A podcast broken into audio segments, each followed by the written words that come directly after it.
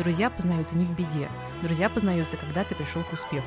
Иди снимайся в вебкам. Мне 30 лет, и я понимаю, что муж меня послал на. В моем понятии искусствовед — это бабушка. Вот все сама. И в хату на цветном тоже сама. Нужно выбирать хороших мужей. Из любой профессии можно сделать деньги, если ты взрослый, адекватный человек.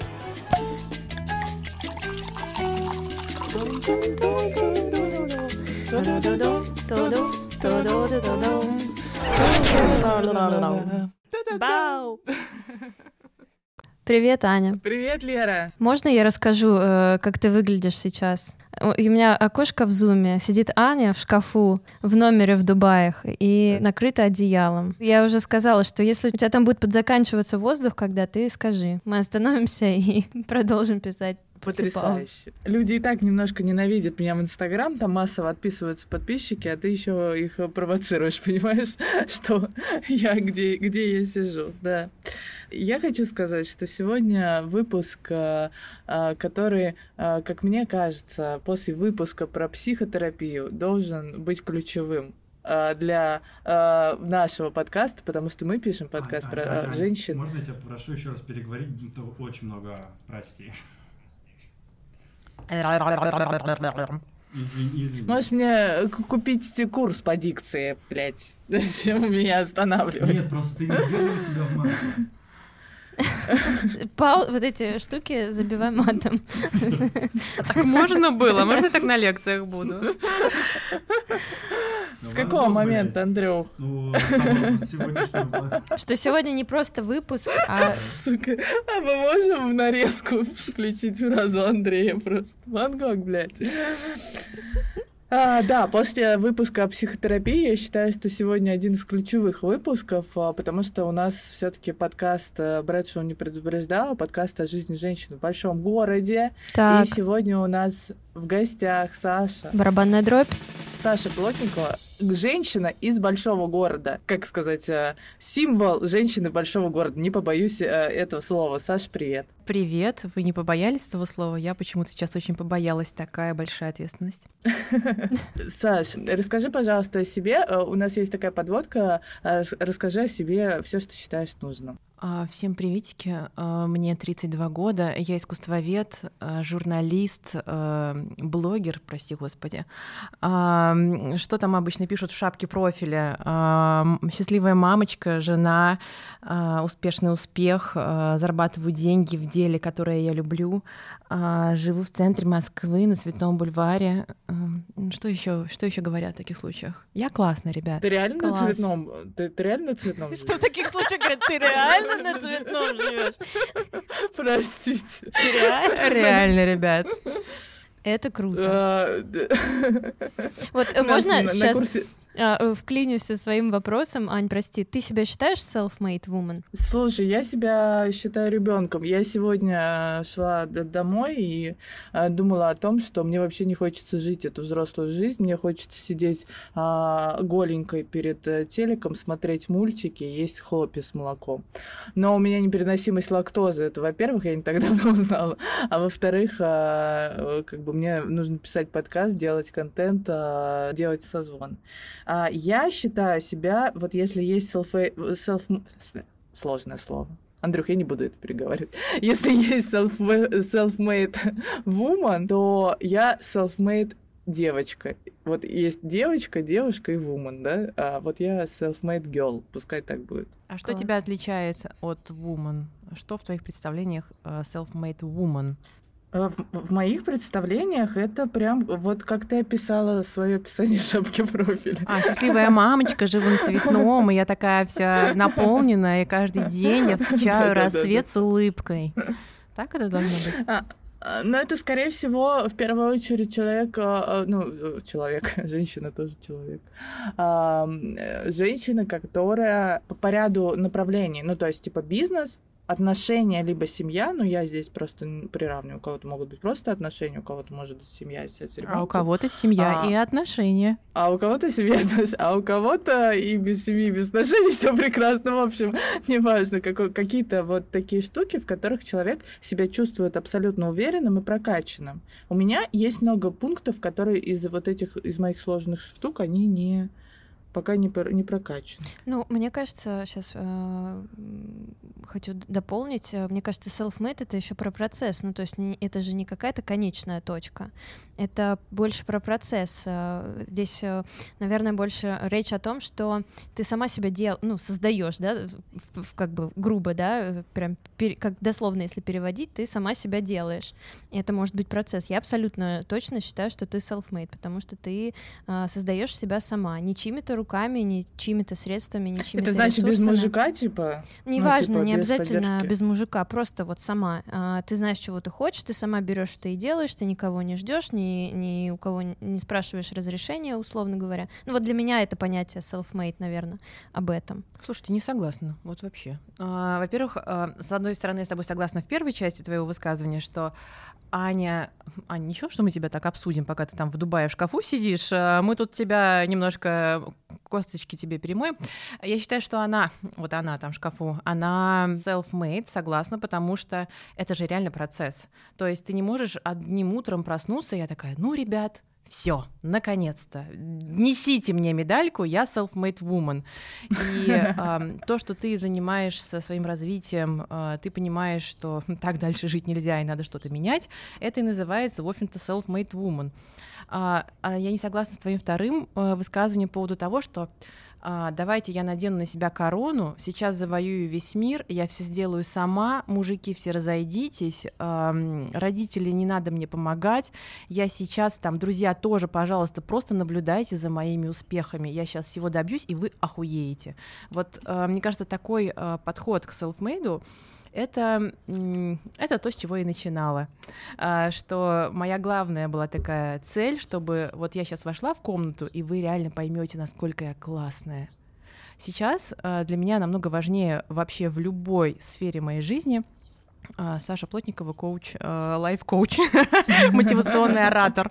Для меня важно в моем процессе сейчас опираться на мир вокруг брать помощь — это окей, просить о помощи — это окей. И как бы мы тут все, наверное, все, не знаю, не слушала вас, ваш прошлый выпуск про а, психотерапию, а, возможно, тут многие проходят психотерапию, и это, в общем-то, понятный такой лозунг психотерапии, что вот, вы должны, ну, должны, никто никому ничего не должен, а, вам было бы легче, если бы вы а, могли опираться на мир вокруг вас, мир безопасный, мир ответит вам, скорее всего, в позитивном ключе, и все такое такое, но, блин, на территории Российской Федерации очень редко кто верит, что мир реально ответит тебе в позитивном ключе, потому что ты заходишь в автобус, да, э, весь такой на позитивных вибрациях, а там бабуля или там, не знаю, пьяный э, человек сидит и смотрит на тебя вообще не в позитивном вайбе. Если я встану, ты у меня ляжешь. А, короче, позитивный ключ, конечно, классный, когда ты на Бали или вот в Дубае. Аню,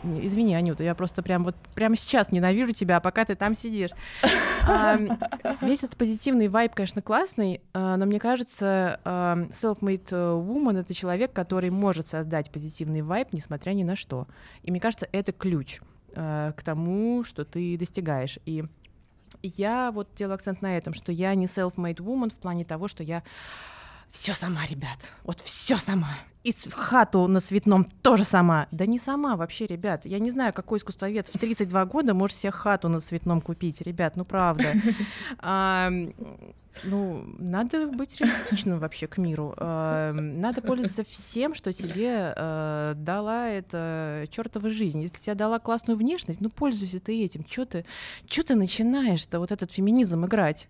Вот я Лерке всегда, я всегда Лерке говорю, вот Лерка, тебе такую внешность дала. Иди снимайся в вебкам. Мир, пойдем, пойдем со мной в вебкам, а она все ломается, понимаешь? Вот я Спасибо, Аня. надеюсь, что после этой беседы э, Лера сделает правильные выводы. А, Почему тоже? Нет, можно, Они да. тоже self-made. Нет, это, это надо, прости, Саша, перебью, надо сказать, что я к этой профессии очень уважительно отношусь. Считаю, что это офигенная тоже самореализация. Это должен быть офигеть, какая смелость должна быть, да, чтобы себя вот так уметь действительно, да, э, продавать, реализовывать, показывать, это круто. Ну, то есть я просто это не, не мое, ну, не, не использую. Подожди, ну, во-первых, ты не пробовала, давай ну, так. может быть, да. Начинается. А во-вторых, в общем, а, мне кажется, Да, всегда, знаете, аппетит приходит во время еды, это во-первых. А во-вторых, э, мне кажется, в self-made, э, в любом процессе self-made, в любой сфере твоей жизни, это важно использовать ресурсы, которые есть вокруг тебя. Это ресурсы не того, что ты там в универе выучила, и ты такая с красным дипломом идешь. Или, я не знаю, э, поставить себе задачу, что я добьюсь повышения собственного бизнеса и хаты на Патриках, и все сама. Вот мне кажется, пользование ресурсами — это э, высшее вообще, э, ваш высший уровень игры под названием Self-Made Woman. Анют, ты как думаешь? А, я согласна с тобой, но к этому, конечно, надо прийти, потому что вот к этому, мне кажется, после 30 приходишь, как бы это ни звучало, потому что, конечно, в 25, если бы мне кто-то говорил, а, пользуйся ресурсами, я там с шашкой на голову бежала и говорила, я все сама, а, без родителей, без э, мужчин, без всех, вообще не нужно мне тут помогать, я самостоятельная такая девчонка. Сейчас я уже, конечно, конечно, вообще как я недавно сказала, я бы с удовольствием, с удовольствием, э, родные мои, села бы дома, варила борщи и э, смирилась бы с фразой, что мое место на кухне, но это стоит примерно 500 тысяч рублей в месяц. Ну, то есть, как бы глобально, чтобы мой уровень жизни э, был такой же, как, э, ну, то есть, если уж э, и идти на, на такие, да, штуки, там, отказываться от какой-то мечты, изменить мир, делать что-то полезное и так далее, то за такой же комфорт. Ну, вот примерно 500. А у молодого человека, мне кажется, икнулось в этот момент, когда я ему это говорила. Он такой, ну, ничего себе у тебя борщи. Ну, значит, не твой молодой человек, Анют, ну...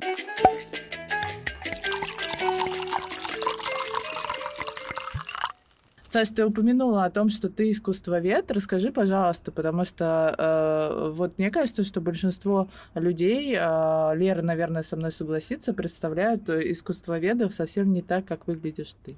Mm, давайте выясним, как выгляжу я, потому что они-то, они, слушатели-то меня только слышат. Расскажите им, как я выгляжу. А мы оставим ссылочку. Мы, конечно же, оставим ссылочку на твой э, сексуальный и красивый конечно Инстаграм. Конечно же, да, обязательно. Ну, я думаю, ты имеешь в виду вот эти все мифы о том, что человек, который отучился на искусствоведа, это такой ботаник, который сидит в книгах, э, изучает э, биографию Буше, э, потом, не знаю, Кандинского перечитывает все его философские трактаты и полирует это все каким-нибудь постмодернистским mm-hmm. перформансом.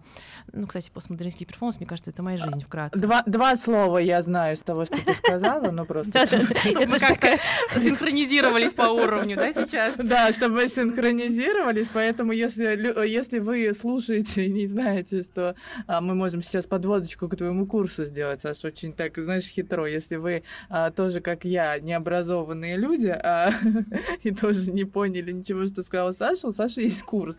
Надо мне его пройти, потому что я, конечно, в этом плане. Я еще работала с искусством, боже мой.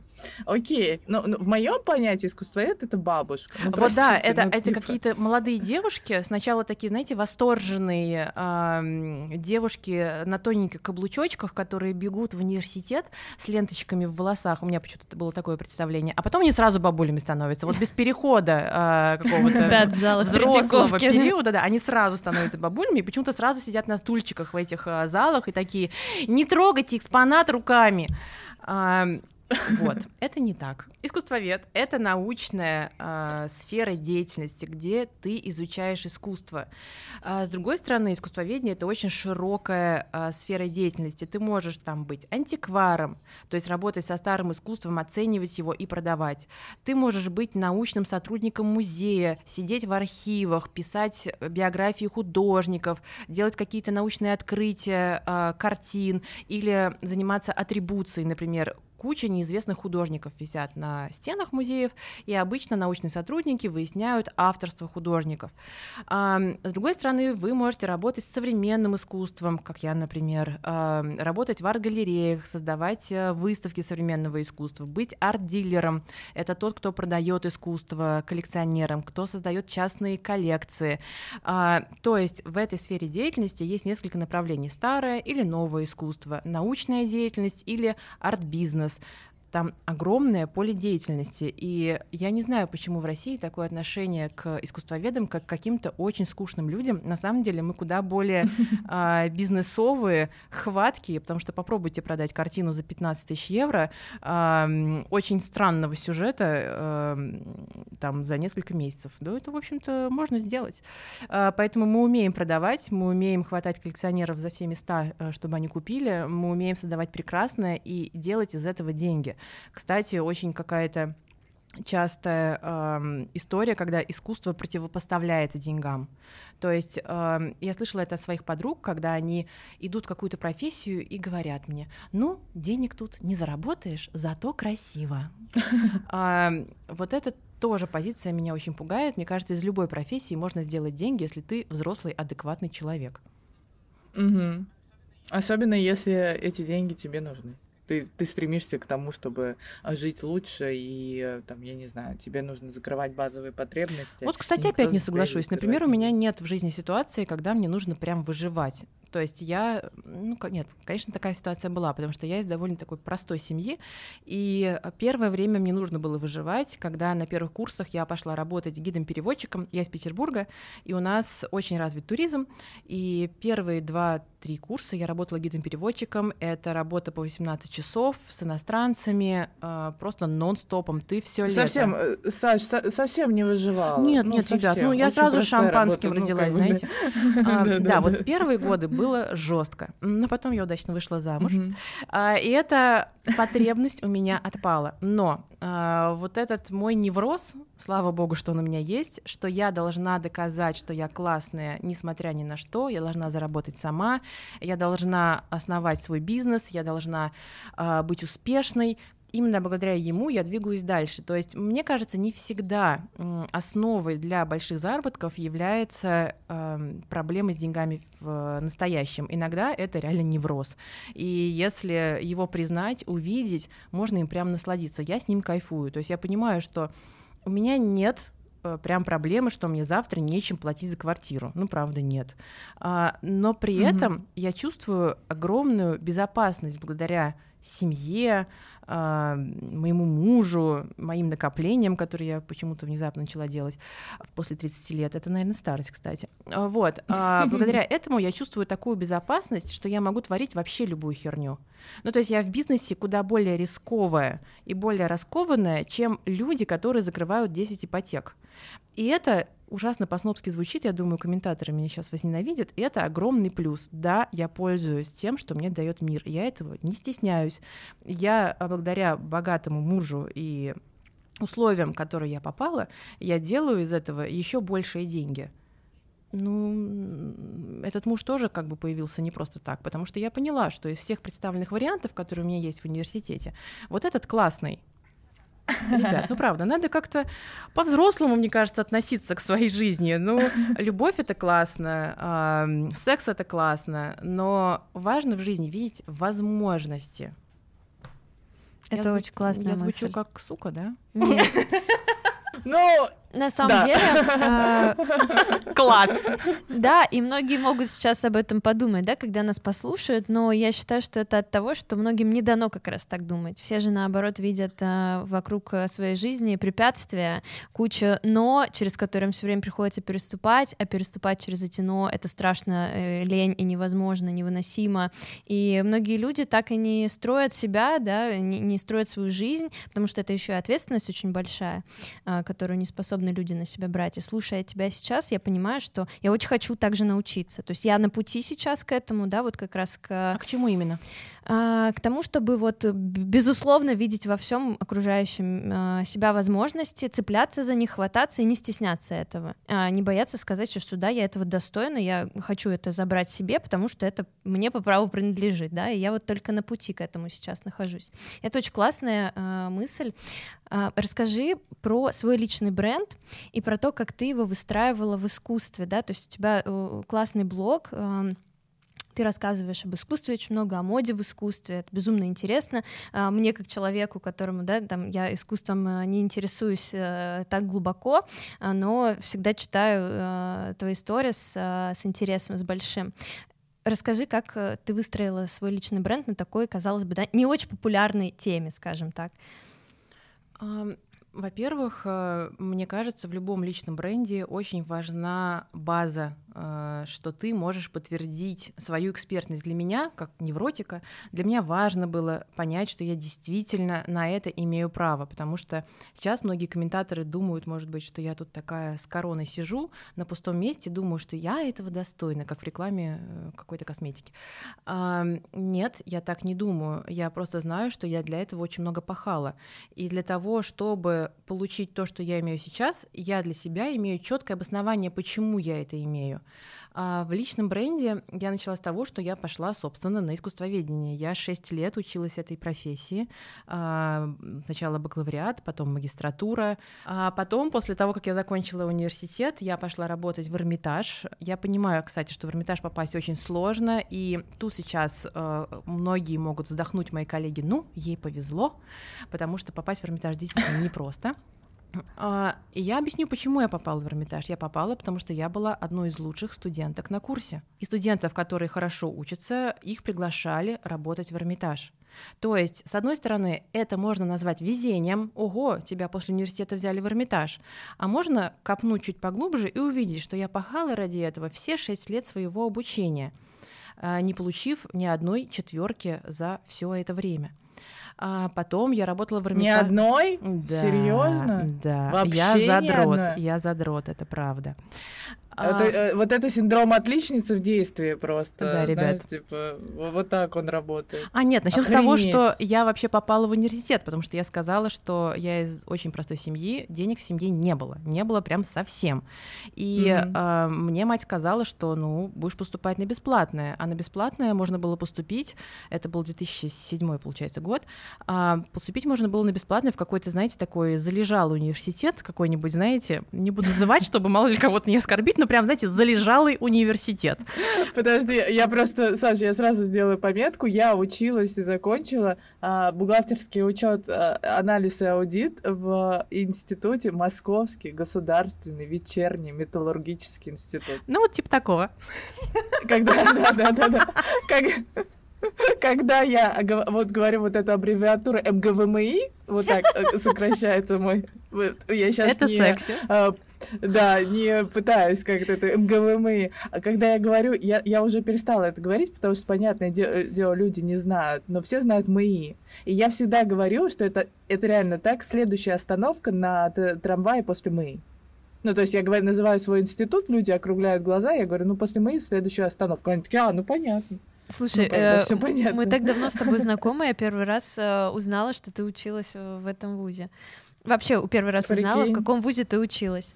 И ничего, Ты кстати, первый раз узнала, на- что ты училась вообще. Нет, ну это по тебе видно, кстати. А, Но а, обратите внимание, что ее диплом не повлиял на ее становление вообще в жизни. Мне нравится, что я говорю она, а, ну потому что э, ты у нас на такой связи, поэтому я как-то не считаю, что ты рядом с нами, поэтому говорю она.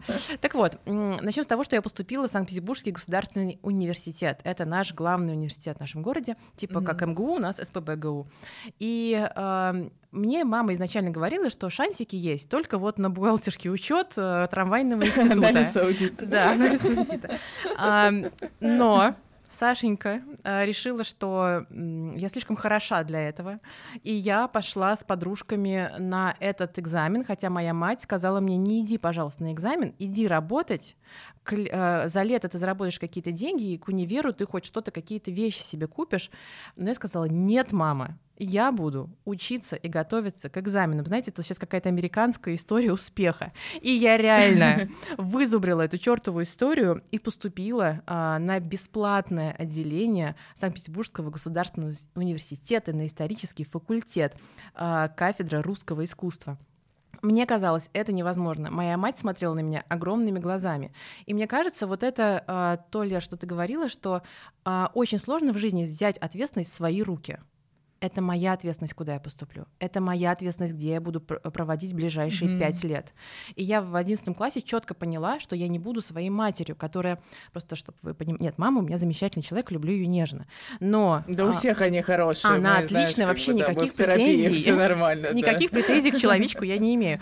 Но а, она мне всю жизнь жаловалась, как ее мать а, заставила ее, а, значит, пойти в колледж, тогда это техникум, техникум это тогда называлось, и mm-hmm. она не получила высшего образования, потому что вот мать после девятого класса сказала ей пойти в техникум, а она, она правда очень хороший математик, а она хотела пойти в университет, но вот так вот мама ей сказала, и вся жизнь ее поломалась. И я уже тогда, в детском возрасте, подумала, ну ладно, предположим, ты пошла в техникум. Ну, во-первых, это не конец жизни, вообще-то. А во-вторых, ты потом была взрослым человеком, ты могла доучиться до чего-то, но нет.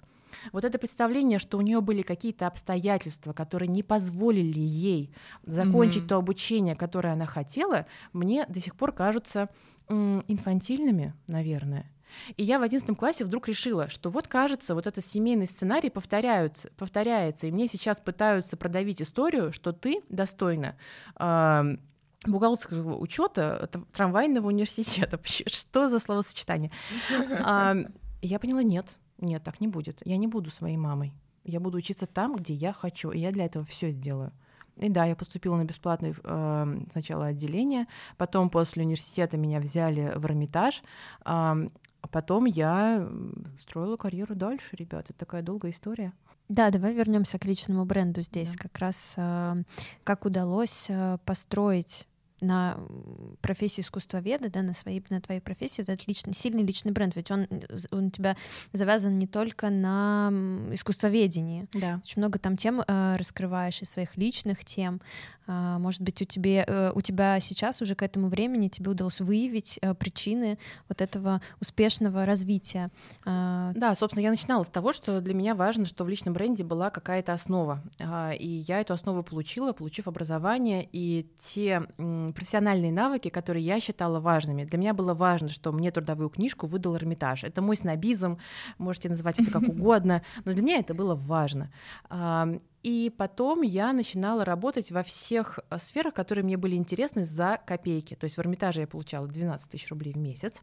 А потом я работала... В... У меня есть второе высшее образование, я журналист. И я пошла работать в онлайн-издании «Биин», Бин — это до сих пор существующее издание, оно для инсайдеров сферы моды. Я увлекалась еще стилистикой, ко всему прочему.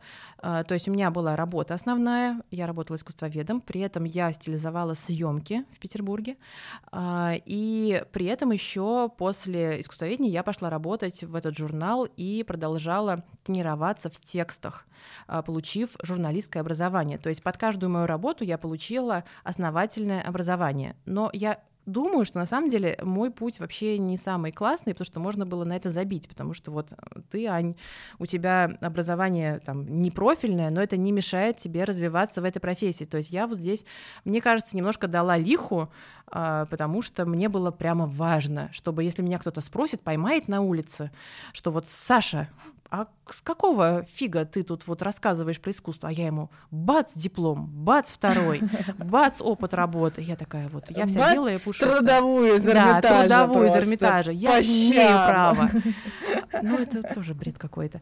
Ну, в общем, а, и я работала лет 10, наверное, за какие-то адские копейки просто адски. А, там в журнале я получала 20 тысяч рублей. А, потом я работала в выставочном отделе Константинского дворца, там я получала, я не помню, 30 или 40 тысяч рублей. Вообще, кстати, а, зарплаты в нашей сфере арта просто мизерные. То есть 40-50 тысяч рублей — это прямо хорошая зарплата у нас.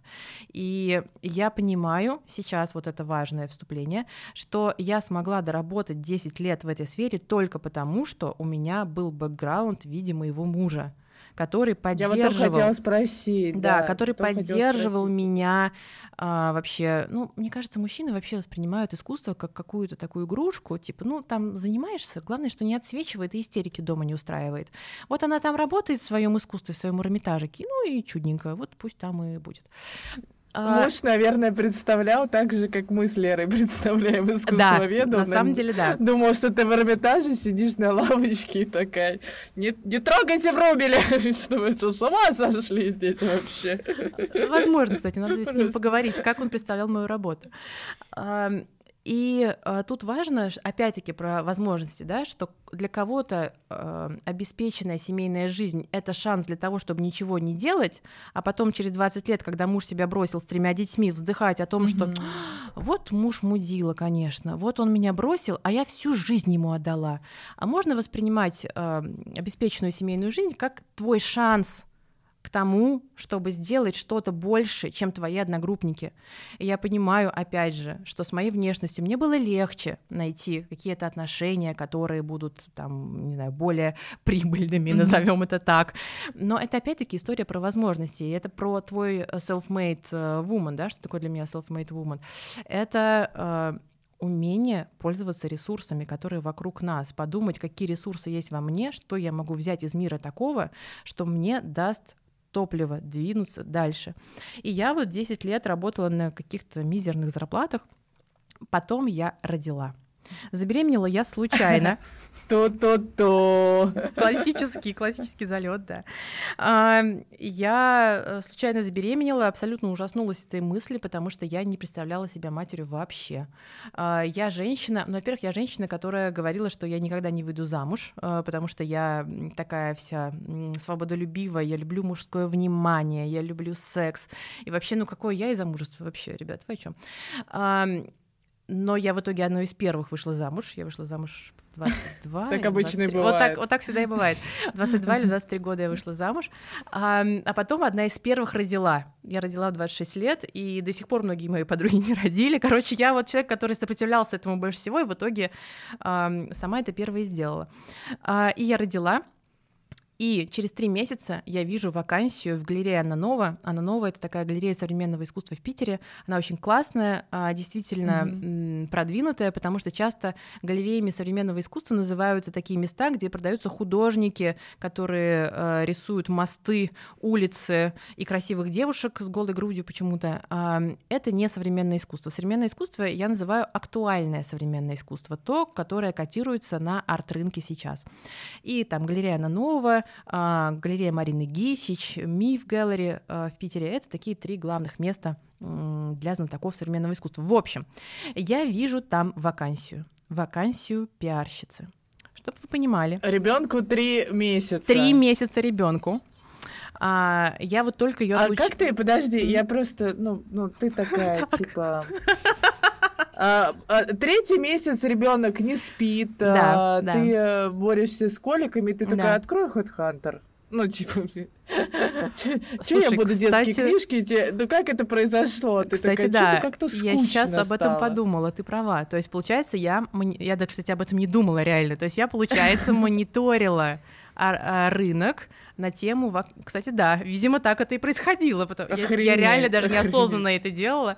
Спасибо, Аня, от- э, спасибо психотерапевту, что вы обратили это внимание. Обращайтесь, обращайтесь. Вот, и, в общем, да, с трехмесячным орущим младенцем я открываю Headhunter, и там вот эта вакансия пиарщица. Чтобы вы понимали, я искусствовед и журналист. О пиаре я не знаю примерно ничего, прям ноль. Я не знаю, что это такое. Конечно, в универе мы это проходили, потому что журналистика, она там связана с пиаром, но это какие-то очень э, vague ideas у меня были по поводу, эм, что это за профессия. Но я понимаю, вот это шанс. Вот прям, если я сейчас не попаду в галерею Анна Нова, я затухну с этим младенцем, коликами, зубиками, я не знаю, чем еще, навсегда. Я звоню своей матери и говорю ей, мама, я хочу устроиться на работу. Мать, естественно, выдает мне вой на тему того, что я кукушка, что я бросаю собственного ребенка, что я такая тварь, что вот все женщины должны жертвовать собой, а ты вот э, опять тебя несет в какие-то дали. Я такая, мам, все понимаю, очень интересная история. Ты можешь с ней сидеть 4 дня в неделю, если я устроюсь на работу. Я тебе буду платить зарплату за это, только, пожалуйста, сиди с ней. Типа, я, я просто не хотела отдавать своего ребенка чужому Мгм. человеку. Мне было некомфортно, если бы с ней была прям няня. Это было бы не круто. И мама такая: не, ну если за деньги, то давай. Класс. И всё Люблю сразу, и мою сразу мамулю. Не кукушка. И сразу не кукушка. Сразу а молодец. сразу предприниматель, молодец. Женщина должна работать. Должна работать, а иначе так просидишь. Ну, понимаешь, да? Вообще вот эта риторика моментально меняется, если предложить деньги. И удивительно, но моя работа в галерее, она новая, там получала зарплату, и я там большую часть отдавала матери. А, Поэтому здесь, в этой работе, было важно не получить деньги, а, во-первых, выйти из колик и зубиков, потому что это вообще не моя тема. А с другой стороны, я понимала, что это уникальная возможность в Питере попасть на эту работу, потому что галереи в Питере три, а места там появляются очень редко. И если не сейчас, то, в общем, возможно, это, собственно, и никогда. И я уговорила мать, объяснила мужу. Муж вообще у меня понятливый, знаете, вот прям повезло с человеком. Он такой, ну, ну, ну ладно, ну если тебе так хочется, то ну давай. Вот, и я пошла на собеседование, а я же пиаре ничего не знаю. Я прихожу на собеседование, меня Марина Виноградова, моя будущая начальница, спрашивает, вот какая у вас пиар-стратегия, значит, развития э, галереи? Я такая смотрю на нее и думаю, господи боже, а, что сказать? Но перед э, этим интервью я что-то почитала. Ну, так, знаете, типа в интернете, что такое пиар, что такое стратегии, как вообще развивается. Я почитала пару статей, выдала ей что-то невнятное. Она мне сказала потом, уже спустя несколько лет, что это было что-то вообще невнятное, и ушла из интервью все, значит, она сказала, мы вам перезвоним. Это вот моя любимая фраза, мы вам перезвоним. Я поняла, что ну вот это вряд ли, потому что это был позор. Э, даже экзамены по древнегреческой э, истории так не сдавала. В общем, и через три дня в этой галерее открытие выставки. И я решаю, что я должна пойти на это открытие выставки, потому что я должна увидеться снова с Мариной и как-то ее, ну, я не знаю, обворожить, не знаю, закружить, что-то мне нужно сделать, чтобы она меня взяла. И э, выясняется, мне потом Марина сказала, что я была единственной из кандидаток на эту должность, кто пришел на открытие выставки кто был настолько заинтересован, кто пришел и сказал, Марина, какое открытие, какой замечательный художник. А, то есть, понимаешь, это как бы череда шансов, череда выборов, где ты берешь ответственность за свою жизнь. Да, было понятно, что интервью я прошла наверняка хуже, чем многие другие кандидаты. Но то, что я пришла на эту выставку на следующий, там, через 2-3 дня, это было решающим для нее, потому что для нее было важно, что человек заинтересован в том, что мы делаем. И она меня взяла на работу. И я проработала, да, я проработала два года в замечательнейшей галерее, дослужилась до пиар-директора в итоге, училась пиару по ходу действия, увеличила свой заработок намного, делала классные выставки, ездила на Венецианскую биеннале, э, на арт-ярмарке по всему миру. И это была очень классная жизнь. И я говорю, Саша, спасибо тебе за то, что ты вот, когда вот тебе надо, ты, я не знаю, зубами э, вырываешь свои шансы. И это все можно назвать чередой везение, потому что кто-то может сказать, ну вот, конечно, ей повезло там выйти замуж за такого понимающего мужчину. Вот у меня-то мой, я с подружками выйти в бар не могу, а вот у нее, представляете, с двухмесячным ребенком э, позволено на работу выйти. Вот тебе с мамой повезло, что она у тебя такая понимающая и сидела с твоим ребенком. Вот тебе повезло, что тебя взяли на эту работу, потому что, ну, конечно, без опыта работы сразу вот на пиарщик, а потом пиар-директором стать удивительно. Но если копать в этого все глубже, то это все череда очень взвешенных, осознанных решений, которые, за которые я себе правда благодарна. Класс. Слушай, э, я обожаю такие истории, я тоже. потому что в моей, в моей жизни часто тоже бывают такие моменты, когда люди могут подумать, что повезло, а на самом деле я понимаю, что это, ну, как бы, я не знаю, мне кажется, э, тоже какая-то пробивная такая сущность. Э, мне, знаешь, что в этой истории интересно? Э, просто я знаю ответ для себя, и как бы, ну, как, как бы я поступила. Если бы, вот если, ну, представить из этой истории ситуацию, что твой муж говорит, нет, Саш, ну, как бы, ну нет. Саня, интересная история, да, но вот твое место на кухне. Да, вот как бы ты, ты бы типа сказала э, окей, ну как бы, и потом бы винила его всю жизнь, как бы, или все-таки слушала свое внутреннее и сказала, слушай, ну блин, чувак, если мы даже, если мы хотим быть вместе, то здесь вот вот такое решение я принимаю, и оно для меня стратегически важно. А понимаешь, а вот это вопрос про то, что как будто бы человек э, виден в какой-то ситуации. Но это же не угу. так. Я была замужем за ним до этого момента 6 лет. И я прекрасно знала, что за человек рядом со мной. И вот это э, для меня тоже очень важная история, когда подружки мне жалуются на своих бойфрендов. Я, конечно, молчу. Психотерапевт научил меня э, не давать советов. Э, но... Нас тоже. Все прошли этот этап. Э, но я всегда понимаю, ну ты же видишь, что за человек рядом с тобой. Ну, как бы ты с ним просыпаешься mm-hmm. каждое утро, ты с ним ешь кашу по утрам, каждое чертово утро. Ты прекрасно знаешь, что это за человек. И поэтому делать круглые глазки и хлопать ими, «А, он такой абьюзер, он не позволил мне пойти на работу. Come on, если он тебя с подружками не отпускал, пока вы только встречались, то он тебя и на работу не отпустит двухмесячным ребенком. Ну не надо тут делать из себя дурочку. Вот это, кстати, очень инфантильная позиция, которая меня прям бесит. Ну я ж не знала, что это за человек будет. Да come on, знала? Знала это все. И нет, есть, конечно, классные абьюзеры, правда, если мы прям про классических абьюзеров говорим, которые полностью меняют личность э, спустя какое-то время, да, но мы сейчас не про клинику говорим, мы сейчас говорим про обычного человека. Чаще всего женщины, да и мужчины просто не видят, с кем рядом они живут. Поэтому у меня а, не было вообще даже предположение, что он меня mm-hmm. не отпустит. Потому что если бы он меня не отпустил, мы бы с ним не прожили 6 лет до. Потому что вся моя жизнь заключалась в том, что у Саши появляется гениальная идея, и муж такой, ну, это странно, но окей. То есть Но я... очень интересно. Очень интересно, Саня. Мне просто интересно понаблюдать, чем закончится. И я люблю в нем вот это сериальное какое-то... Мне кажется, реально как сериал смотрит. А, просто интересно, чем закончится. И я вот... А, дня два или три мы с ним созванивались. Он сейчас в Колумбии живет. Тоже интересный человечек. А, в общем, я ему звоню в Колумбию. Опять же, да, вот он уехал на год в Колумбию. Что делаю я? Не, ну, Вань, ну если надо, ну вперед то есть я вообще без вопросов. На год Колумбия, замечательная идея. И я ему звоню, в общем, говорю, вот прикинь, как здорово у меня там классный проект, в общем, я сейчас завершила, там хорошая прибыль получилась. И я говорю ему, вот я вспоминаю себя там, когда мы только с тобой поженились. Я была таким задротом, я была такой серой мышкой, я не верила в то, что я могу зарабатывать больше там 30-40 тысяч рублей. А сейчас у меня вот такая-то прибыль в несколько вообще нулей, и не, это не два нуля, даже не пять. И думаю, прикинь, как это получилось классно, как это все вышло. Он говорит мне такой, ну вообще, Сань, я с самого начала так думала, что так и будет. Мне было просто интересно, как ты раскроешь свой потенциал. И я рад, что я присутствовал эти 10 лет тому, чему ты пришла сейчас. Потому что это был красивый путь. И когда он мне это сказал, я думаю, господи, мне моя мать, мне мой папа никогда этого в жизни не сказал.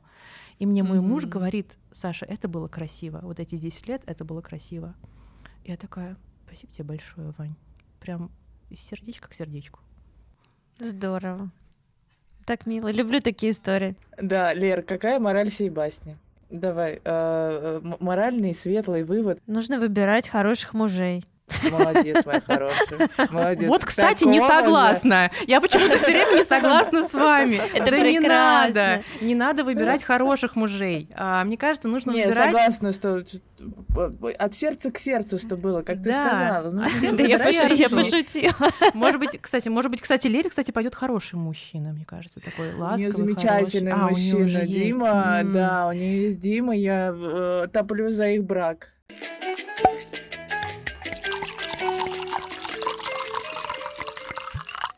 история Саши мне откликнулась с точки зрения вот этой поддержки, да, когда ты что-то делаешь, а, а человек поддерживает тебя во всем, и он наоборот тоже очень, скажем так, на любом твоем пути и при любом твоем выборе он поддержит и поможет, да, посильно.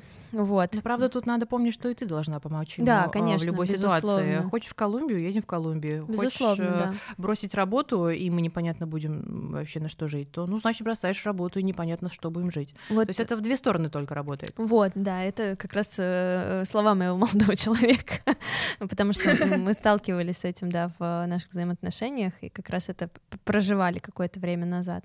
Но то, что рассказывает Саша, мне очень кликается. Про хорошего мужа, мужа я, конечно, пошутила. Да, потому что, мне кажется, мужа надо искать э, такого же лютого, как ты. А, я хотела сказать фразу такого же ебанутого. Ну, ты, я ты, сказала ты, лютого. Ты, ты так не говоришь, да. Говорю просто. Я не, я не искусствовед, я быдло, поэтому я говорю такого же ебанутого человека. да, назовем это так.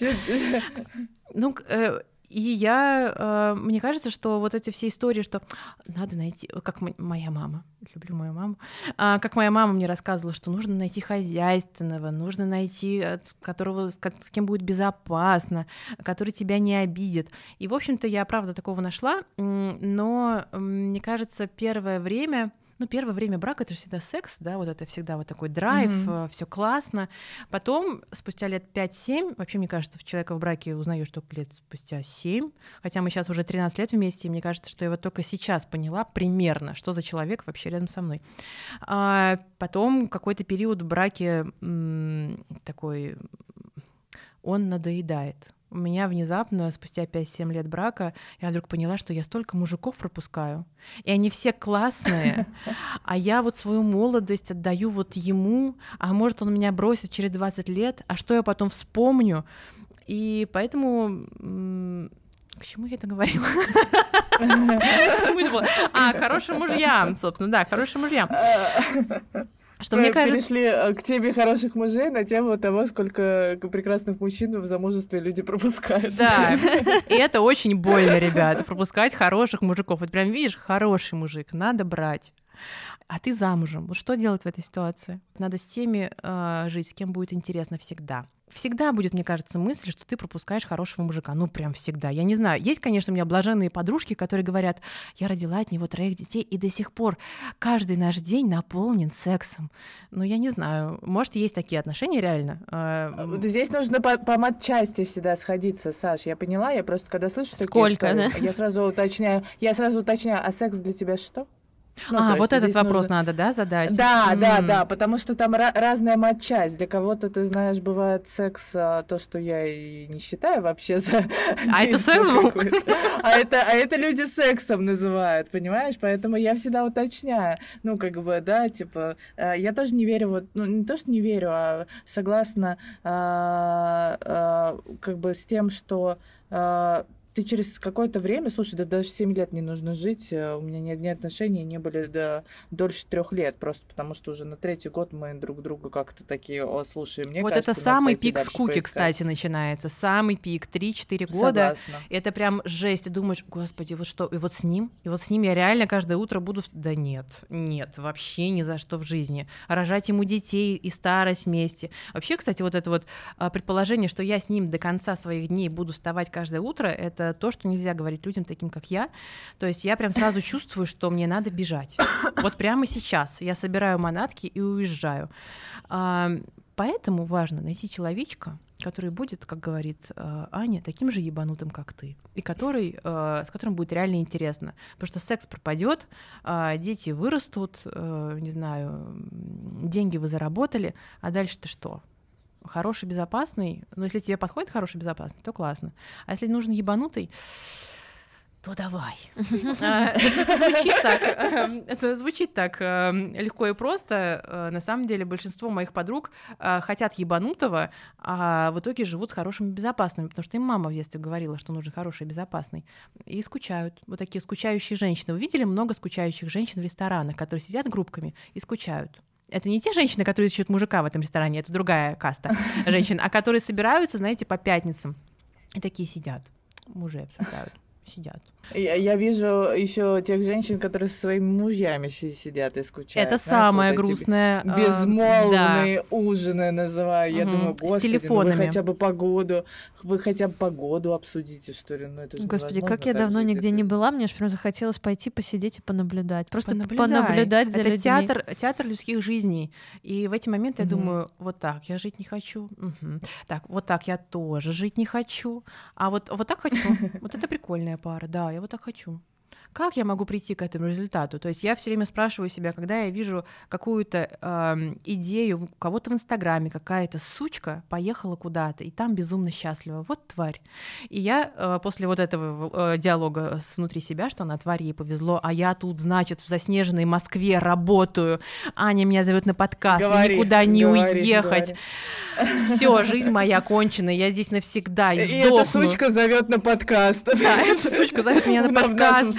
А я хочу на Мальдивы тоже, но у меня целлюлит, я жирная, я не знаю, у меня нет правильного купальника, и я никогда не буду иметь такой фотографии, как она, после вот всего этого самоуничижения, а я думаю, окей, Сань, а, это я поняла, а что ты можешь сделать на пути к этой цели?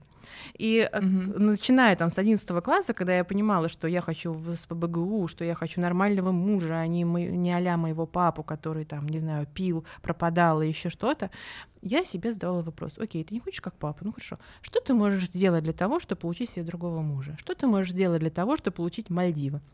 И вот у меня через неделю билет э, в Колумбию.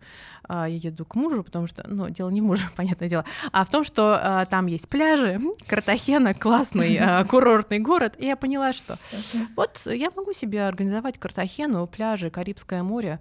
Отличная идея. В общем, это про какую-то ответственность, да, и про пользование ресурсами. Да, Мальдивы я сейчас не могу, потому что...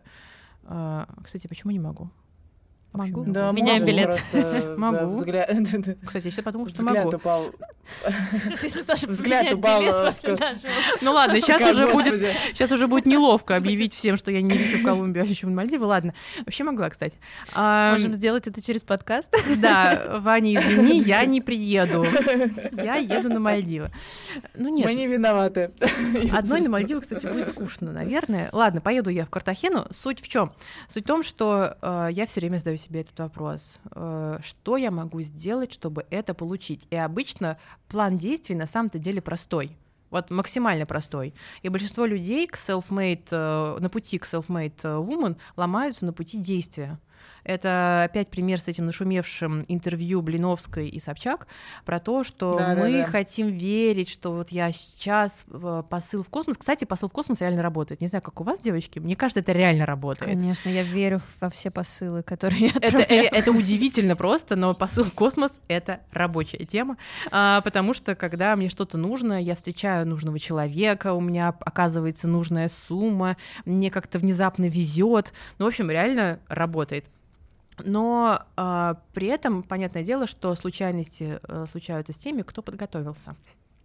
И поэтому очень классно получать образование, где тебе хочется, а, иметь Мгм. фигуру, заниматься спортом не а, начиная с апреля, а примерно э, всегда, если ты хочешь все-таки оказаться на Мальдивах именно с такой прекрасной фигурой. И если разбить свою цель на понятные шаги, ну, это, господи, я говорю абсолютно очевидные вещи, но просто их просто никто не делает. Я поняла, мне казалось, что все живут так, как я, а потом я поняла, что так мало кто делает, что я вижу цель, Вообще, да. я разбила Мгм. это на шаги, и я просто делаю. Люди тонут в какой-то тонне рефлексии. А достойна ли я? А что будет, если? А вот я недостаточно хороша. Ну, вот там они так и сидят. Да, к сожалению.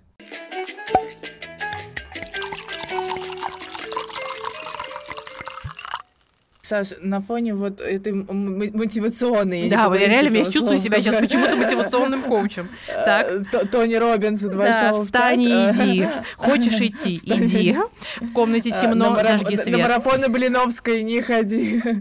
Да. А, Скажи, э, мне интересно э, с точки зрения вот какого-то, знаешь, такого... Я люблю вот эти истории, когда человек а, в, на пути, а, там, неважно, self-made, не self-made, а, было какое-то донышко, до которого ты в эмоциональном плане до- доста, д- вот дотронулась, оттолкнулась Ой, люблю, люблю вот выше. в этот ил погрузиться. Да, вот у тебя вот можешь привести какой-то, ну я не знаю, э, с- скорее всего таких, ну, ну, как бы обычно э, у таких людей как бы э, много моментов таких потому что мы все рефлексируем, мы все как бы с живым подвижным мозгом и разумом. Можешь рассказать какой-нибудь такой один момент, который ты запомнился, чтобы не было вот такой э, Идеальной очень немножко- картинки. Я Да, шла к идеальной успеху и картинки. пришла, ребят. И Во-первых, пришла, да, да, и вот сижу на такая на цели, подкасте и и да, рассказываю, как вам прийти. Во-первых, эм, я не чувствую, что я пришла к успеху, сразу обсудим это, а, потому что у меня в голове абсолютно другие э, планы, планки прибылей, отношений и вообще по всем сферам мне нужно другое.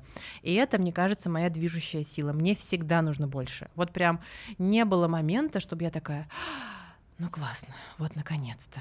То есть нет, я себя хвалю, э, я прям вдыхаю момент, а потом, так, ну ладненько, э, завтра у нас что? Завтра у нас какая цель? А, то есть я не считаю, что я сейчас успешная, это во-первых. А, во-вторых, э, история с донышками, она очень классная, потому что вот этот сейчас мотивационный оратор, который вам рассказал, что разбейте цели на шаги, а потом просто встаньте и идите, это полная херня, конечно же. А, потому что мы все люди, и я еще человек склонный к депрессивным эпизодам, я люблю э, прям к депрессиям клиническим, прям с таблеточками, вот этим всем. А, поэтому э, моя история скорее связана с тем, что я иду к успеху, потом падаю в депрессию от того, что я а, не, вот это все недостаточно хороша, что слишком сложно, что мир очень опасный, что я не справляюсь. Это то, с чего ты, Аня, начинала, что а, как будто бы ты маленькая в этой жизни, как будто ты не mm-hmm. вывозишь вот эту э, взрослую жизнь, и она ну, как будто слишком опасная, да, а, слишком много ответственности. И я с этим часто не справляюсь. И мне приходится как-то эмоционально себя поддерживать в эти моменты. В общем, да, э, самое недавнее мое любимое эмоциональное донышко, да, у меня есть любимые эмоциональные донышки, прям которые я вспоминаю и думаю, как классно было. Мое любимое эмоциональное донышко — это как я переехала в Москву. Потому что э, это как с работой после моих родов. А, я всегда чувствовала, что Питер для меня маловат. Я еще немножко гиперактивная, и, в общем, я за 30 лет жизни в своем городе, а я коренная петербурженка. Прям, знаете, прям коренная. Вот, э, не знаю, у меня там родители, ой, родители, родственники там блокаду переживали, там революцию, то есть я прям такой коренной представитель mm-hmm. петербургской расы. А, и я поняла, что я ненавижу свой город. Я больше не могу здесь жить. Я не могу больше эти ноябри проживать. Э, ноябрь в Питере — это отдельный аттракцион. Его надо просто один раз в жизни попробовать, чтобы больше никогда не повторять. А, я больше не могу работать в этих местах, потому что в Питере там вот есть раз, два, три места, и все. На этом твоя карьера закончилась. И когда я уволилась из галереи Ананова, я поняла, что а вот и все. А вот, собственно, и твоя карьера на этом закончилась. И я поняла, что, ну, значит, можно, конечно, сходить в роддом за вторым и устроить себе классную жизнь э, с двумя детишками, счастливой мамой. Но я, я так не смогу, я правда не буду говорить громких слов, но я бы прям не вывезла бы двоих детей и счаст... роль счастливой мамы. И я поняла, что все, у меня вариантик только ехать в Москву. А, я поворачиваю голову к мужу. При любой подобной ситуации я поворачиваю голову к мужу и говорю, Вань, вы знаешь, вот я хочу в Москву. На что он мне говорит, Аня, вот та самая ситуация, нет. Угу мы в Москву не переедем, потому что у меня здесь бизнес, который тебя, дуру, кормит а, со всеми твоими гениальными идеями. А, у нас здесь ребенок, а, родители мои, которые нам помогают с ребенком, что ты дура, кукушка, и ты не способна сидеть с ребенком дольше одних суток. Как бы нет, так не будет. Вот, собственно, а это... сколько ребенка получается сейчас? Сейчас ей шесть, а в тот момент ей 6. было три года. И э, mm-hmm. я понимаю, что это провал, потому что все мои идеи всегда основывались на э, бюджетах Ивана. Э, Иван, да, так зовут моего мужа, если кто еще не понял. Э, и на его полной, безусловной поддержке. Мне 30 лет, и я понимаю, что муж меня послал нахуй. А, что я делаю? Я, значит, валяюсь в истериках, рыдаю, я пробую все способы. Нет, мы в Москву не переезжаем. В общем, что я делаю? А, я еду в тайне от мужа на собеседование в мультимедиа арт-музей. А, это музей в Москве на должность э, в пиар-отдел. Я прихожу на собеседование и не прохожу его. То есть мне говорят, Александра Олеговна, было очень интересно, но вы знаете, нет. я понимаю, я выхожу из этого собеседования, там монастырь недалеко, я сижу в этой церкви, рыдаю, просто рыдаю в три ручья, потому что я понимаю, что я не найду так просто с наскока работу в Москве. Потому что арт-среда, она очень закрытая тусовка. И чтобы угу. попасть в какой-то музей, не всегда, но часто нужно иметь знакомство. Я понимаю, что я просто какая-то тёлка из Питера. Ну, с опытом работы в галерее. Ну, таких как бы девочек дофига. У меня маленький ребенок. Ну, то есть я персонаж, которого вот хуже всего возьмут на работу. Я думаю, ну все, я загнию в Питере. Я там сдохну. Но я бы не была Сашей Плотниковой. если бы мне внезапно повезло. Вот это вот история про везение. Потому что э, вот тот интервьюер, который меня не взял работу на эту должность, она дала мой контакт э, владелице пиар-агентства в Москве, не будем да, называть сейчас э, mm-hmm. имен и названий, э, сказала, что классная девчонка, но типа вот эту должность не тянет, но вот типа ей звякни. И я, значит, сижу у монастыря, рыдаю. А, поехала уже обратно в Питер. Все, думала, смирилась. Ну все, сдохну, так сдохну а, от чехотки. А, и мне через несколько дней звонит а, вот эта женщина, владелица пиар-агентства, и предлагает, Александра Олеговна, вот а, предлагаю собеседование а, там, послезавтра, придите, пожалуйста, в офис, хочу вас видеть. Вы же переехали в Москву? Я говорю, да.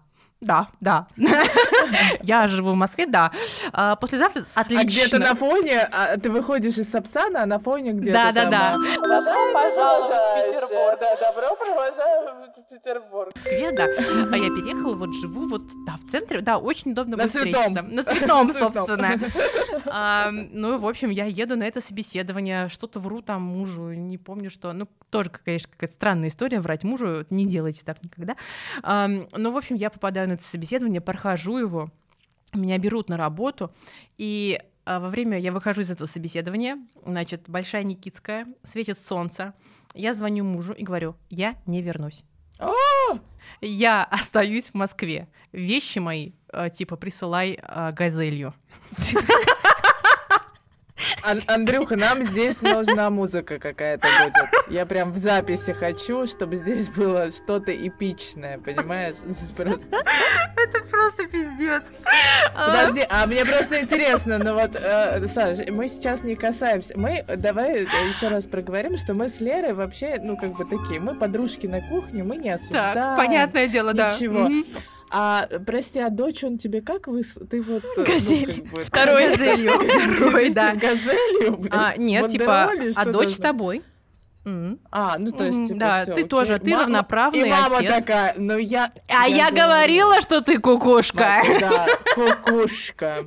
Я ей говорила. Она Да. к мужу к твоему приходит, э, Ваня его зовут, да? она Ваня, говорит? да. Она говорит, Иван, а я ей говорю, но за скромную символическую плату я готова... Так она все это время продолжала работать. Вот, ну такая, дочь кукушка, а ты молодец. Ты предприниматель, общем. тебе надо работать и оплачивать няню. Да. А, ну, в общем, это была, конечно, ужасная манипуляция. То есть вот это, это так неправильно делать. Я понимаю, что это была манипуляция. А, но я сказала все. Типа, если я не вернусь, хочешь развода, вот если прям хочешь жить в Питере, это развод, прям до свидули. А, ребенок на тебе, потому что я сейчас должна найти себе квартиру, вот это все. Два месяца ты ее у себя там держишь, ты полноправный родитель, а, ты отец, у вас все классно получится, ребята, у тебя там родственники, мама моя, за которую ты так держался, ну вот и вперед, все вместе. А я живу в Москве. Ну, там был какой-то мат, какая-то непереводимая игра слов. Дальше следует непереводимая игра слов с использованием местных идиоматических выражений. Все, что он думает обо мне. Ам, но ты знаешь, он отходчивый вообще. Он, он как бы- он месяцок пообижался. Святой человек том конце Ну, сидит. месяц, месяц как бы орал, что я тварь, но спустя месяц он такой, ну, ну, ну, ну ладно, хорошо. Хорошо, давай переедем. Но мне, типа, надо будет полнедели жить в Питере, потому что у меня там бизнес. Мгм. Я такая, окей.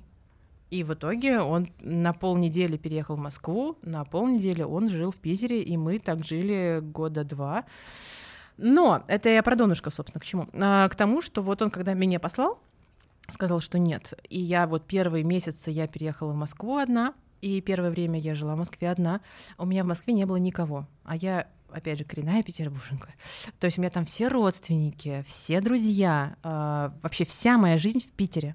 И я приехала вся такая звезда, потому что в Питере я добилась таких карьерных успехов, у меня было все так классно, меня все знали. И тут я приехала какой-то девочкой на младшую вообще должность в пиар-агентстве. Я только потом узнала, что такое пиар-агентство. Девочки, это ад. Пиар-агентство — это худшее место на Земле, которое выкачивает из себя все силы и дает там зарплату в 60 тысяч рублей в месяц, на которую... Любое агентство это ад. Это ад Всё. Что связано с потоком клиентов, это всегда. да, ты там не человек, сложно. всем пофигу, э, там, сколько ты там э, работал до этого, тебе могут звонить в 11 вечера, в 7 утра, а я из Питера, у нас так вообще не принято. То есть вообще в любом месте, кроме Москвы, так не принято. И я я страдала. То есть у меня вот опять случилась депрессия. Меня везли к психиатру, как помню, у Донского кладбища, там есть э, психушка, меня туда везли. Я оказалась в абсолютном одиночестве, оторванная от своей среды, оторванная от поддержки семьи, без денег, одна в городе, на какой-то стрёмной, вообще стрёмной хате, думающая, что сейчас я развожусь с мужем, потому что, ну, потому что меня послал. И я такая, ну, ты сломала свою жизнь. Молодец. Молодец, девочка. Лайк, лайк. Ну, Ну, вот да, э, ну, интересно, что дальше такая, да, обычно такой внутренний голос. И в Ну, этот момент- хуже уже не будет. Да, то и есть в этот момент всё, это, самые дно. классные моменты дна, когда ты понимаешь, ну, собственно, вот мы здесь. Дальше что? Ну, ты можешь еще как бы два месяца продать, ну, вены себе можешь разрезать, ну, там можешь наглотаться там, ну, дальше-то что? А, ты понимаешь, что у тебя ребенок, тебе все равно придется как-то жить, тебе все равно как-то нужно воспитывать человека, все равно придется, не знаю, покупать себе на какие-то деньги новое платье. Скоро вот, значит, осень, тебе нужно пальто. Где-то эти деньги надо взять. Если это не муж, то ну, ну заработай, Санек, ну что ты. А, вот, и я начала как-то лапками-лапками это перебирать. Но меня все равно не хватило в пиар-агентстве. А, Я ушла оттуда через три месяца, ну, потому что это реально рад на земле. Просто я, э, я поражаюсь людям, которые работают в агентствах годами. У них что с психикой? Это какие-то особые генетические какие-то... Да, или ее нет. Это, мне кажется, генетические какие-то вот истории, которые прям вот, они отдельная каста людей. Ну, просто вот бывают, знаете, расы, а бывают вот люди, которые работают в пиар-агентствах, правда. Я ушла оттуда, но к этому времени муж уже такой смирился с ситуацией, что я не вернусь э, в Питер. И ам, я полгода сидела без работы. Вообще без работы. А так как я все это время была с работой, и я всегда была на классной работе, потому что мне всегда был важен статус моей работы. Если работать, так в Эрмитаже. Если должность, так пиар-директор. То есть вот мне прям было важно, что я классная. И я сижу в Москве без работы. И на меня нахлынывает еще одна история, что я старая, мне там 30 лет, я старая, у меня, значит, маленький ребенок, то есть это все, что, чего я боялась, что я вот стала клушей. Вот я с маленьким ребенком на шее у мужа в незнакомом городе, друзей нет, я занимаюсь только спортом и, и ничем больше, просто гуляю по Москве с наушниками э, в ушах, с музыкой какой-то. А, ну, собственно, все. Вот я неудачница. Молодец. Ты сломала свою жизнь. Ты его, значит, потеряла работу, самореализацию. Ну, ты никто, Сань. Поздравляю тебя. Молодец. Хм. Ты так и сдохнешь. Вот я люблю вообще повторить себе эту фразу. Вот так ты и сдохнешь. Моя любимая фраза самые плохие моменты моей жизни. Вот, ну, вот так, да. Вот смотри. Вот это твой конец. И где-то такой внутренний голос, да далась тебе эта Москва, знаешь? типа, Конечно, конечно. жила бы в Питере, И самое ужасное, знала. самая ужасная, кстати, история а, в этом переезде была еще и подстава от подруг, потому что я уже потом психотерапевтом это прорабатывала, и я поняла, что сейчас вот тоже громкая фраза, за которую меня будут ненавидеть, люди завидуют твоему успеху и от тебя отворачиваются, и это окей, вообще окей. А, Я сейчас это говорю в 32 года. В 30 лет для меня это был шок контентом, что вот это вот друзья познаются в беде, вообще херь полная. Друзья познаются не в беде. Друзья познаются, когда ты пришел к успеху. И вот этого пережить могут там единицы, э, что ты переехала э, в Москву, потому что у многих девчонок из моего окружения была такая идея переехать в Москву, но осуществила ее только я, самым лютым и травматичным способом, который можно было придумать. От меня отвернулись подруги, они перестали со мной общаться, потому что ну, у них там тусовки дальше продолжались, рейвы, выставки, все было классно, кафешки, кофе, все было зашибись, а меня нет. Я в Москве, им-то казалось, что я в какой-то классной жизнью живу, потому что в моем инстаграме это всегда все классно, а я там просто рыдаю в соплях, потому что на полу. Я люблю, кстати, еще на полу порыдать, есть у меня еще вторая такая фишечка, порыдать на полу, потому что мне прям одиноко, я выла, и никто практически из подруг а, мне не помог в этом. То есть я прям оказалась на социальном таком таком дне. То есть, да, финансы у меня спустя какое-то время оказались, но Мгм. социально я была отрезана от эм, вообще от мира. И мне казалось, господи, Москва такая враждебная, я не вывезу. Просто я провинциальная, инфантильная девочка, которая ни на что не способна. Почему-то ты сразу в этот момент обнуляешь все, что ты делала до этого, весь свой предыдущий опыт, что на самом деле ты окей. Если тебе надо, ты все делаешь правильно.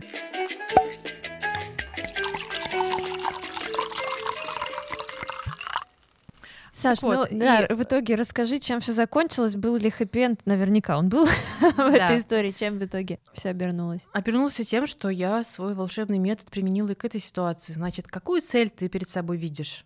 Как ты можешь к ней прийти? Какие первые шаги ты можешь сделать прямо сейчас? То есть я вижу, я как бы, знаешь, от обратного иду. Вот а, не то, что мне нужно сделать сейчас, чтобы потом было. Я наоборот, сначала представляю, что я хочу по итогу. Я себе представляла вот этих московских блогерш, которых, на которых я была подписана, а, будучи в Питере, вот э, с таким вот социальным кругом, вот с такими кафешками, вот с такой квартирой, знаешь, с серыми стенами, и чтобы там цветы живые были постоянно по подписке, а, чтобы я ходила вот так, э, на такой шопинг, чтобы я тусовалась с такими людьми в таких барах. Вот я себе это представила. А, Потом я у себя спросила, а, какие шаги мне нужно к этому сделать. Так, мне нужно найти подруг, классных подруг. Не просто с которыми я буду в барах сидеть по пятницам, вот этих, знаете, которые скучают, мы их обсудили, а вот классных. Где я могу их найти? Я поняла, что есть э, женские клубы в Москве, которые, собственно, заточены на нетворкинг. Собственно, я с Аней там и познакомилась. И на этом подкасте я, потому что я там с ней познакомилась. То есть, в общем, я себе назначила шаги к цели, и спросила себя, окей, вот сейчас, пока ты, значит, с антидепрессантами в обнимку рыдаешь на полу, ты сейчас что можешь сделать? И я просто начала делать шаги, потому что момент дна, он самый классный, потому что у тебя настолько уже нет сил рефлексировать, что ты просто начинаешь делать. Ну, просто нет уже эмоциональных сил на пожалеть себя. А Это ещё- самый классный период. А еще я была тоже э, пару раз э, в таком состоянии, и наступает, э, ну, у меня, по крайней мере, такой момент, когда ты настолько уже разозлился на себя за это все, уже сил нет никаких, и ты уже злишься на себя настолько за это состояние, и уже ну, реально уже с собой разговариваешь через вот злость. Либо ты сейчас встанешь и пойдешь, начнешь что-то делать, либо иди убейся об стену просто.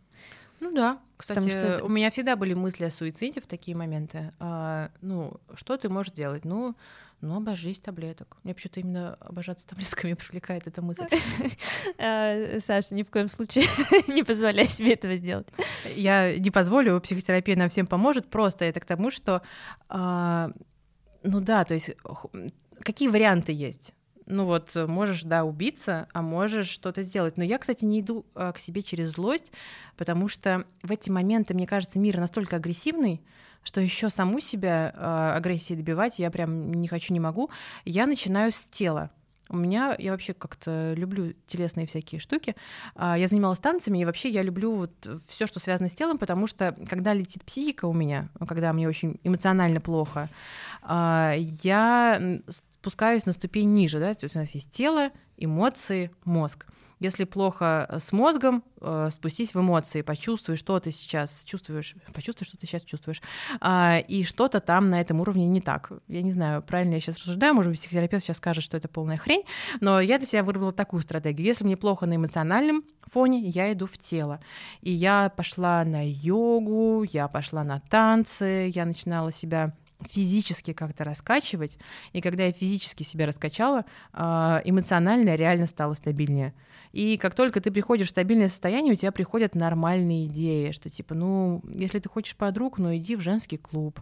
Если ты хочешь эм, не знаю, какую-то одежду, какую ты там видела на других людях, но тебе почему-то кажется, что ты провинциальная дура и никогда ты такое не купишь себе, ну, найди себе стилиста, который там, если нет денег на стилиста, то найди подругу, которая увлекается стилем, и вместе с ней придумайте, да, сделай из этого какую-то такую женскую игру, мудборды посоставляйте, сходите в магазины, подурачьтесь в, при- в примерочных. В общем, как-то из этого выходить можно, наладив наладив внутреннюю, внутреннюю уверенность в том, что с тобой, в общем-то, все окей. Потому что эта внутренняя уверенность берется от того, что если мое тело окей, то и я окей. Ну, это у меня так. А, у меня есть две руки, две ноги, у меня есть голова, два глаза, скорее всего, нормальный мозг. Есть, конечно, вопросики, но мозг, в общем, нормальный. И значит, обожаю, я... обожаю такие комментарии. А, в общем и целом, он окей.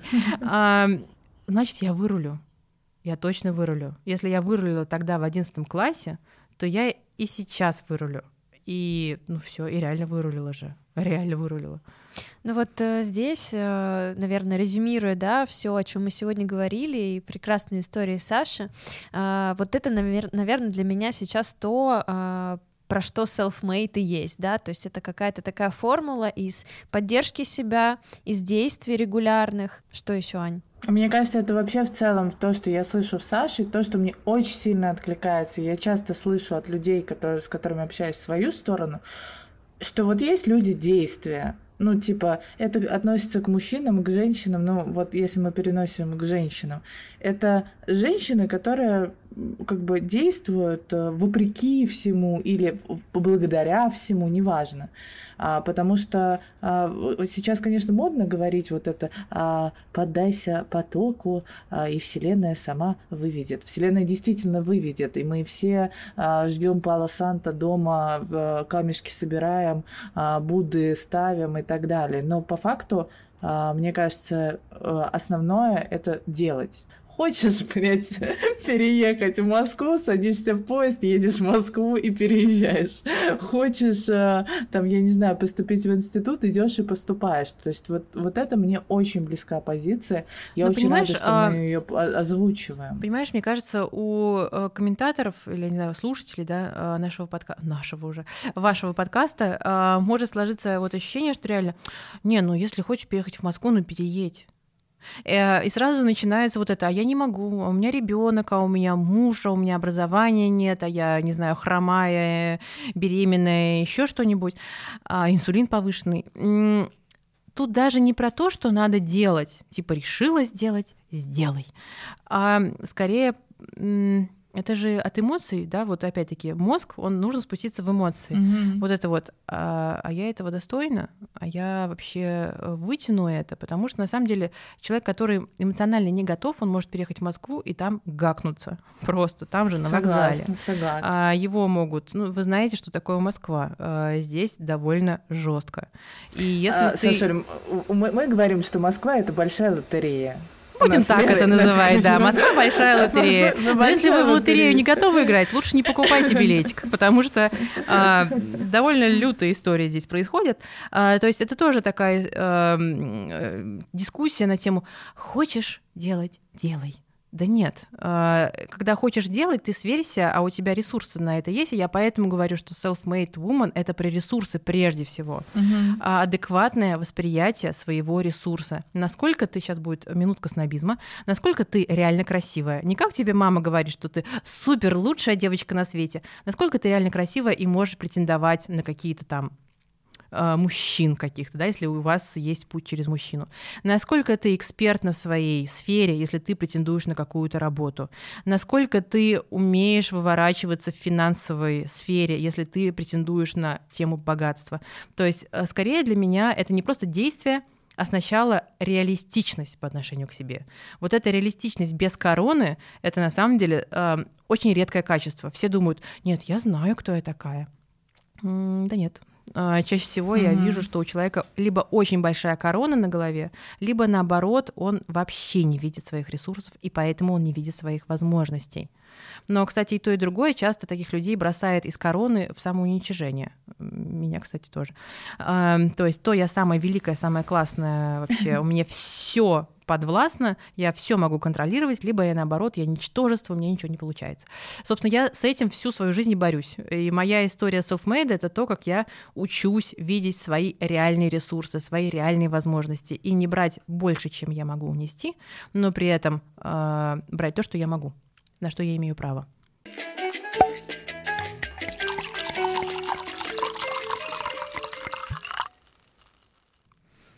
Класс, мне очень э, нравится Кайф. то, что говорит Саша, и я прям вот сейчас выйду за эту дверь и возьму возможность.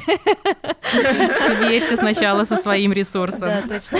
Если, если после этого выпуска Лера скажет, что на подкаст у нее нет ресурса, Лера, у тебя нет такого права. э, Помни об этом, пожалуйста. А то сейчас задумается о своих ресурсах. Это о единственное право, которого у меня нет. Меня его отобрали. Да, да, да. Окей, Потому что у нас в подкасте как э, крепостное право. Мы служим, служим, как в театре служу, так же мы и в подкасте с Лерой э, служим.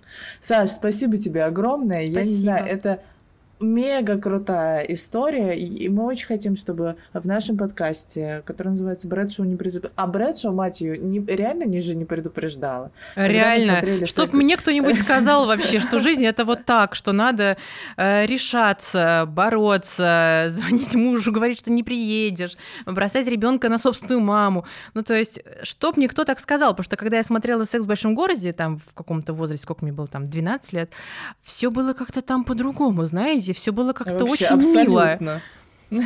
Сохо, Да, шампанское, клубы, тусовки, да. И А тут туфли, реальная туфли жизнь. бесконечные. Бесконечные туфли. И действительно, Брэдшоу не предупреждала, что жизнь, она вот такая многогранная, и а, пускай там у Кэрри тоже есть какой-то образ self-made woman, и в целом вот у, у женщин этого сериала, а, но, блин, вот э, наш self-made, он вот такой, вот русский. Э, Суровый self-made. Сел- суровый self-made, он вот такой. Спасибо тебе огромное, что пришла, нашла время. Мы тебя очень любим. И, конечно же, сексуальнейший инстаграм а, Саши Плотниковой будет в описании к этому выпуску. Подписывайтесь, там очень интересно рассказывает Саша про искусство. Ну и не только. И не Спасибо только. вам, девчонки, что пригласили. Спасибо.